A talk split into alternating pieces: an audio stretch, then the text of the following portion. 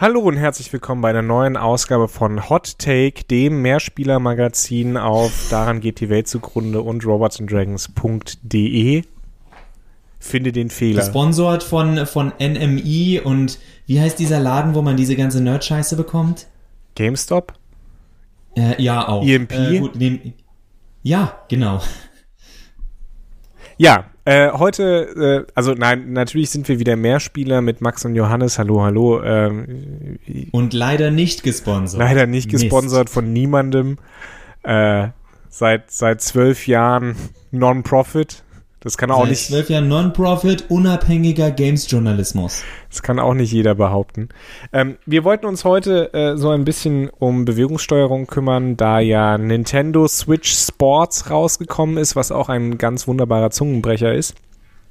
Zumindest für uns Deutsche.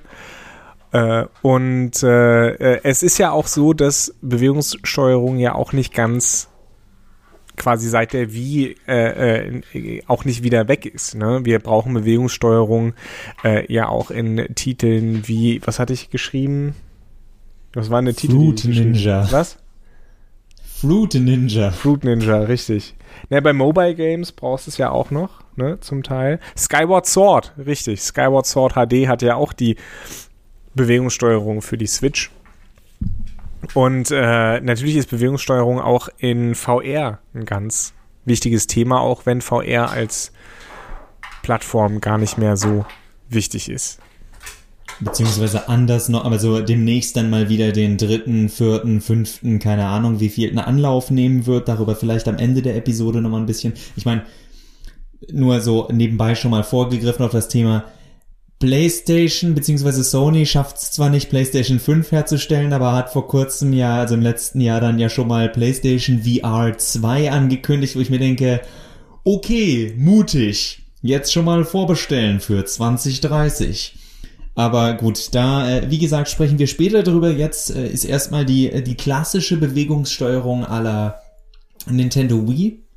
Auf jeden Fall für uns die spannendste, nicht nur weil Nintendo Switch Sports rausgekommen ist, sondern weil man, also das Interessante ist ja, Nintendo, äh, nicht Switch Sports, sondern Nintendo Wii Sports oder Nintendo Wii Sports Resort, das waren unglaublich erfolgreiche Titel. Ja, immer mit der Einschränkung, die, das kam ja oft im Bundle mit der Wii, aber es gab tatsächlich viele Leute, die haben deswegen die Wii gekauft für ihre Kids teilweise auch für sich selbst, aber es war ganz oft dieses, ja, da kann das Kind ja jetzt selber auch so ein bisschen aktiv sein und sich austoben. Es gab auch dieses, äh, als dieses Yoga-Ding rauskam mit dem äh, Wii Instructor oder wie das Ding hieß, wo man dieses Balance Board hat. Ich glaube, Wii Fit war das, ne?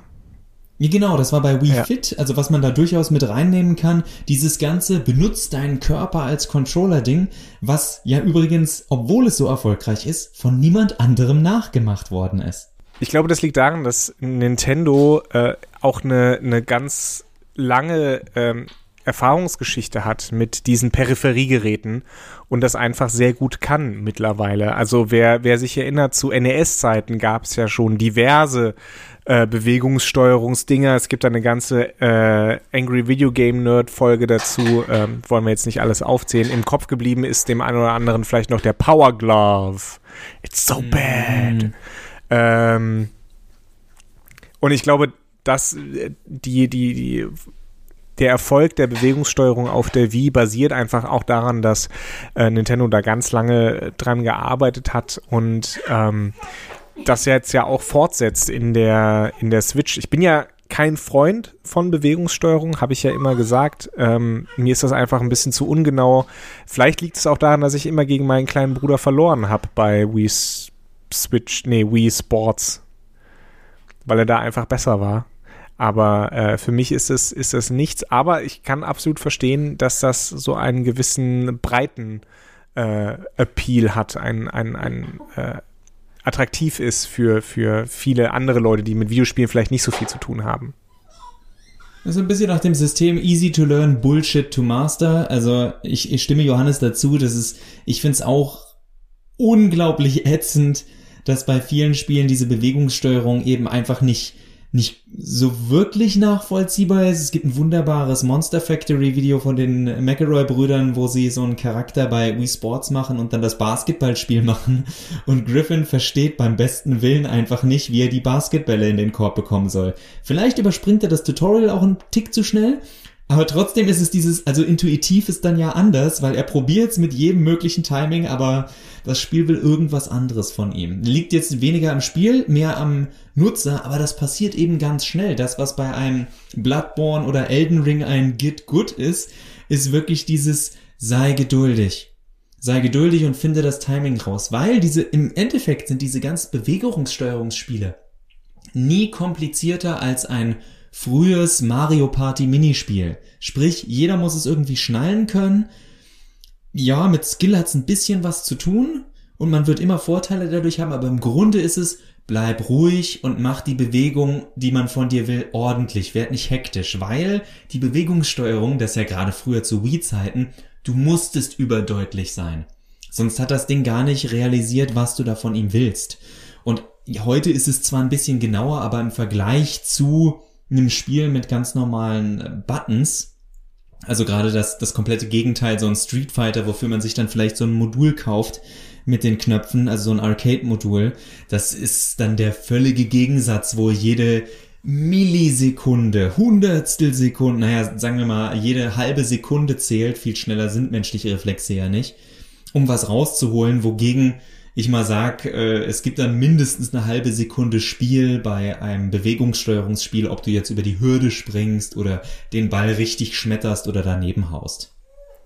Und wir wissen ja auch nicht ganz so genau, wie viel der Computer da tatsächlich hilft. Ne? Also äh, gerade ich, ich würde ja gerade sagen, dass diese Ungenauigkeit ein bisschen gewollt ist, weil, weil diese Wii Sports Sachen und auch die Nintendo Switch Sports Sachen, die, die sind ja alles, das sind ja so, so eine Art Familienspiele, ja. Die soll man ja mit mehreren Leuten spielen, auch mit mehreren Altersgruppen und ähm, es geht ja oft, natürlich sind es sind es Spiele, äh, die kompetitiv sind, aber immer auf eine nette Art und Weise kompetitiv.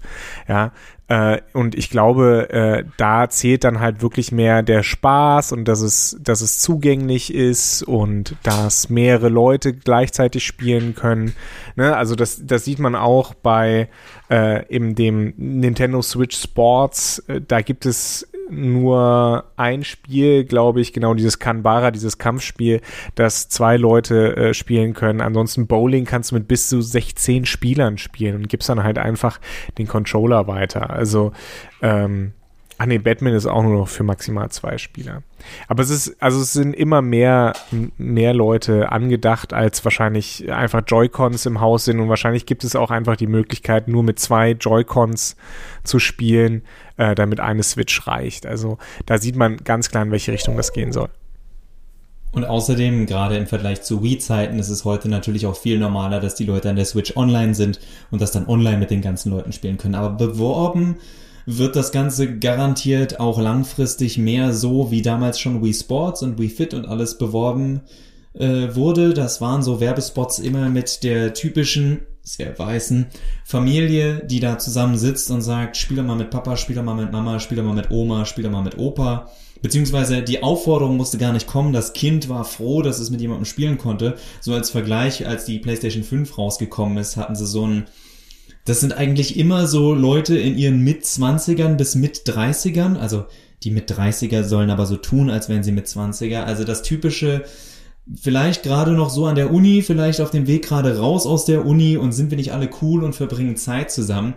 Wo man ja sagen muss, ja, die Wahrheit ist aber, dass äh, Nintendo Switch Sports natürlich offiziell angedacht ist für Kids und Eltern und Großeltern, aber genauso die zugestonten vier Roommates, also Mitbewohner, äh, an einem Samstag oder Sonntagmorgen völlig verkaterter sitzen und gegeneinander ein Tennisdoppel spielen und sich Worte an den Kopf werfen, wo jeder Nintendo-Chat direkt sagen würde, tut mir leid, wir müssen dich leider aus diesem Spiel rauswerfen, weil du Sachen gesagt hast, die Kinder nicht hören sollten. Da fällt mir ein, wir haben nicht wie Sports gespielt, aber wir haben irgendeine Version von Worms gespielt äh, bei der letzten großen WG-Party äh, in meiner alten alten WG, bevor bevor ich äh, dann mich ganz verabschiedet habe. Äh, da sind, sind, sind wir morgens dann aufgewacht äh, in den ähm, klebrigen, äh, in die klebrige Wohnküche gelatscht und da hatte jemand per Beamer dann Worms an die, an die Wand geworfen. Waren äh, gute Zeit, gute Zeit, weitermachen. Ich wollte gerade sagen, gute Zeiten. Äh, aber wir, wir haben jetzt so ein bisschen auch über Nintendo Switch Sports geredet äh, und gesagt, das ist ja eigentlich eben nicht für, für so Core-Gamer oder für, für Leute, die das ein bisschen ernster, ein bisschen höheren Schwierigkeitsgrad wollen. Siehst du denn Möglichkeiten, Max, Bewegungssteuerung in ernsteren, in Anführungsstrichen ernsteren Titeln einzubauen? Da ich kein Profi bin, kann ich ja nur auf Spiele gucken, die es gibt. Und genau das, was du gesagt hast mit Nintendo, ist gut in diesem ganzen, also scheint gut zu sein, in diesem ganzen Geräte, die mit Bewegungssteuerung und dergleichen hantieren, zu arbeiten. Und gucke dann mal so zu anderen Firmen und sehe einfach das komplett Versagen bei Spielen äh, auf der Kinect, bei äh, PlayStation, äh, ob das äh, der, wo die Controller, also man erinnert sich bei der PlayStation 3, diese diese Möglichkeit, den Controller hoch und runter, links und rechts. Niemand wollte es. Es war immer ungenau. Jeder hat darum gebettelt, dass es bei bei Heaven he, äh, hier ähm, Heaven's Heaven's Sword, wie hieß das Spiel? Äh, oh, jetzt so ein God of War, but, aber Eigenmarke auch nochmal, eine andere Marke. Azura's Wrath war es nicht, ne? Nee, Ninja, okay. Ninja Theory war es, mir fällt der okay. Titel gerade nicht ein, aber Heavenly Sword, doch, Heavenly Sword, so rothaariger Charakter. Und da gab es ein Level, wo man musste, man musste Bewegungssteuerung mit so Pfeilen, die man dann gesteuert hat. Und es war immer ungenau, es war immer schwierig. Leute haben gebettelt, macht einen Patch, damit man das auch mit dem, einfach nur von mir aus auch mit dem D-Pad machen kann. Selbst das ist um einiges genauer. Ja, und die Sache ist, es ist, wie du schon sagst, viele, viele typischen AAA-Spiele leben von Genauigkeit. Und es gibt eigentlich nichts Nervigeres als dass man ewig lang da rumfummeln muss oder deine Aktion nicht richtig ausführt, weil du dachtest, du hast nach rechts gewischt, aber der Controller dachte, du hast nach oben und dann nach rechts gewischt und das ist eine andere Geste. Da sind wir bei sowas wie Gestensteuerung. Die einen Leute schwören drauf, zum Beispiel an ihren, an ihren Laptops mit so einem Touchpad und ich denke immer wieder, zur Hälfte klappt's, die andere Hälfte klappt nicht. Und an einem Laptop bei der Arbeit ist es nochmal was anderes als im, im schnellen Kampf irgendwie oder um eine Waffe zu wechseln oder was weiß ich oder einen Sprung zu vollführen. Also ich, ich sehe ehrlich gesagt es meistens als Gimmick in Spielen und ich hatte auch noch bei, also ich meine, ich habe ja jetzt, keine Ahnung, wie lange habe ich, sieben Jahre lang habe ich eine PlayStation 4. Mir fällt kein Spiel ein, wo ich dachte, cool, dass es dieses Touchpanel gibt cool, dass ich das da einsetzen konnte. Es ist einfach nicht so. Selbst zum Eingeben von Namen, wo man denkt, es geht vielleicht schneller. Nee, es ist so ungenau, dass man lieber mit der Tastatur sich eine halbe Minute oder Minute Zeit lässt, um den Spielernamen oder was auch immer eingegeben werden soll ja, ich kann das sehr gut verstehen. Mein kleiner Bruder hat mir Zelda Skyward Sword HD geschenkt für die Switch. Ich habe es auch schon mal ein bisschen angespielt.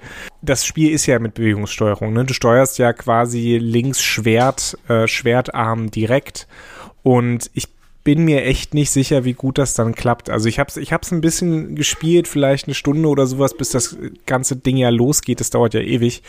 Äh, und hm, ich bin ich bin immer noch nicht ganz überzeugt und ich wette, in stressigen Situationen wird's wird's wird das Joy-Con in in den Monitor fliegen. So, aber ähm, ich glaube, das ist, das ist die Sache, wir haben ja schon gesagt, diese Bewegungssteuerung ist ungenau und das ist gerade für mich oft ein Frustmoment.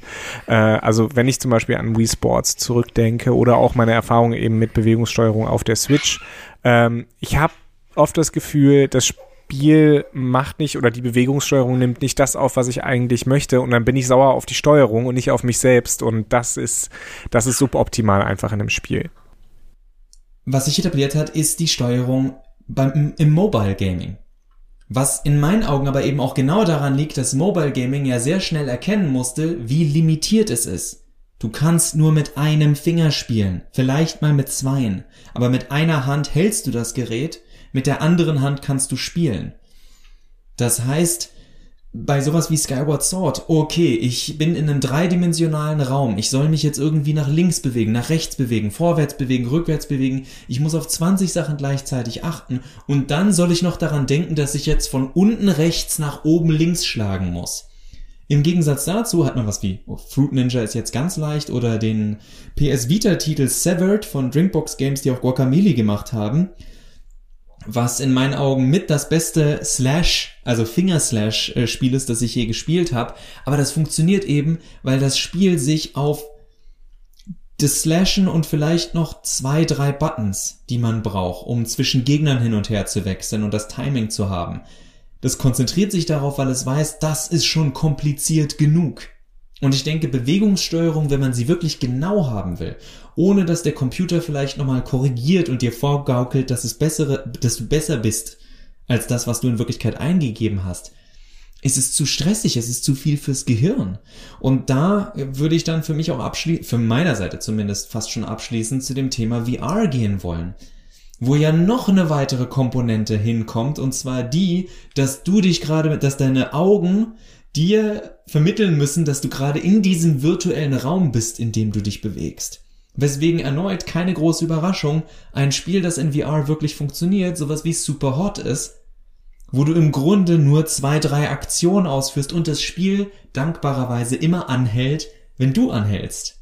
Aber, äh, weil es das aktuelle Spiel ist, wenn wir uns dann sowas wie ein Elden Ring angucken, nee, Natürlich wird es irgendwann den Polygon oder GameStar oder sonst was Artikel geben über den Typ, der nur mit seiner Zunge einen Bewegungs-, äh, einen Joy-Con benutzt hat, um das Spiel durchzuspielen.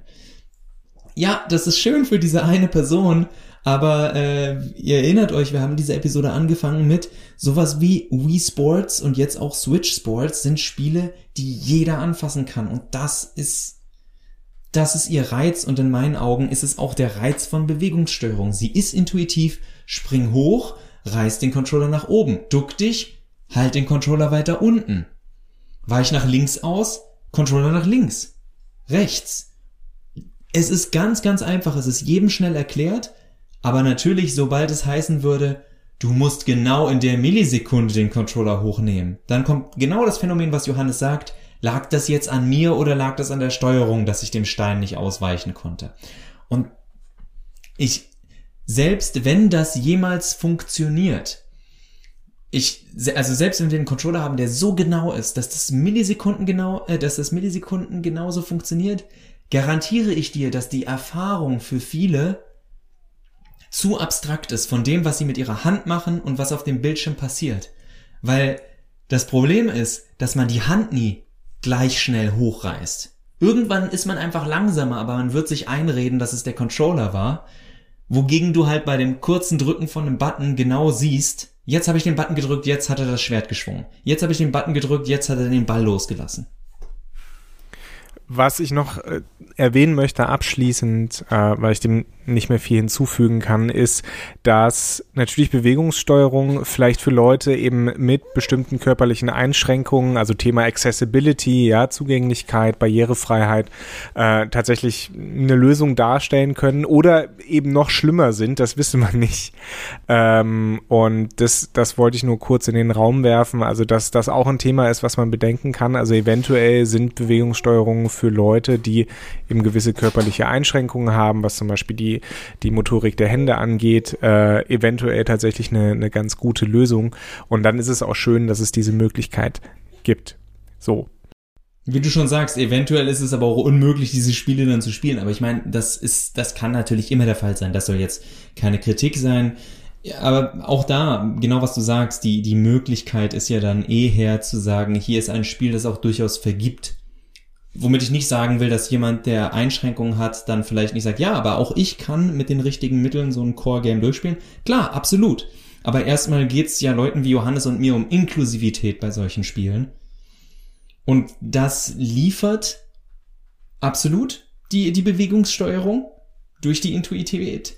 Aber sobald man dann eben weitergeht und sagt, was sind die Möglichkeiten damit, die auch wirklich Spaß machen, da sehen wir ehrlich gesagt nur ähm, einfache Partyspiele Und was kein Problem wäre. Wenn das der Platz davon ist, dann ist das halt so. Also Johannes und ich haben ja beide auch so ein paar Idle-Games, die wir gern spielen. Und wir würden nie fragen, ich wünschte, dass dieses Spiel, also äh, Johannes zum Beispiel mit diesem Auspackspiel, Das ist kein Unpacking, ist kein Unboxing. I- Idle Game, das ist ein Core Game. Das, das ist, ist ein ja, 20 genau, Stunden Core Game. Das ist kein Idle Red dir Game. das- Ich weiß nicht, was. red dir das ruhig nicht. ein. Ich weiß red dir gar nicht, wovon du ein. redest. Ich spiele keine Idle Games. Und ich meine, ich spiele ja mein, äh, auch mich zur Beispiel bringendes Mini Motorways gerne mal. Aber weder Johannes noch ich sagen ja dann bei so einem Spiel, ich wünschte, da gäbe es jetzt Verfolgungsjagden und Raketenwerfer. Also jedes Spiel hat so seinen Platz. Und von daher, äh, um, um unsere komplette, um unsere komplette Abfolge nochmal abzuschwächen, dass der Take eben nicht so wirklich hot ist, sondern einfach nur die, die Aussage, es ist absolut okay, so ein Spiel zu mögen und so ein Spiel zu spielen. Und ganz ehrlich, gerade auch wieder in Zeiten von Get Good, es ist schön, dass es so Spiele wie Switch Sports gibt, wo Johannes genau weiß, dass sein kleiner Bruder ihn bis an sein Lebensende abzocken wird. Aber man es irgendwie auch nicht so ernst nehmen muss, sondern sich eher freut, mal wieder äh, eine Stunde gemütlich mit jemandem zusammen gezockt zu haben und dabei über Gott und die Welt zu reden.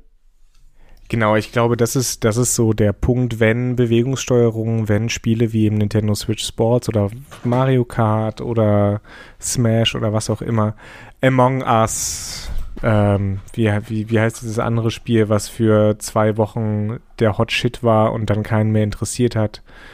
Äh, Fortnite. Nee, nee, leider nicht. Nicht.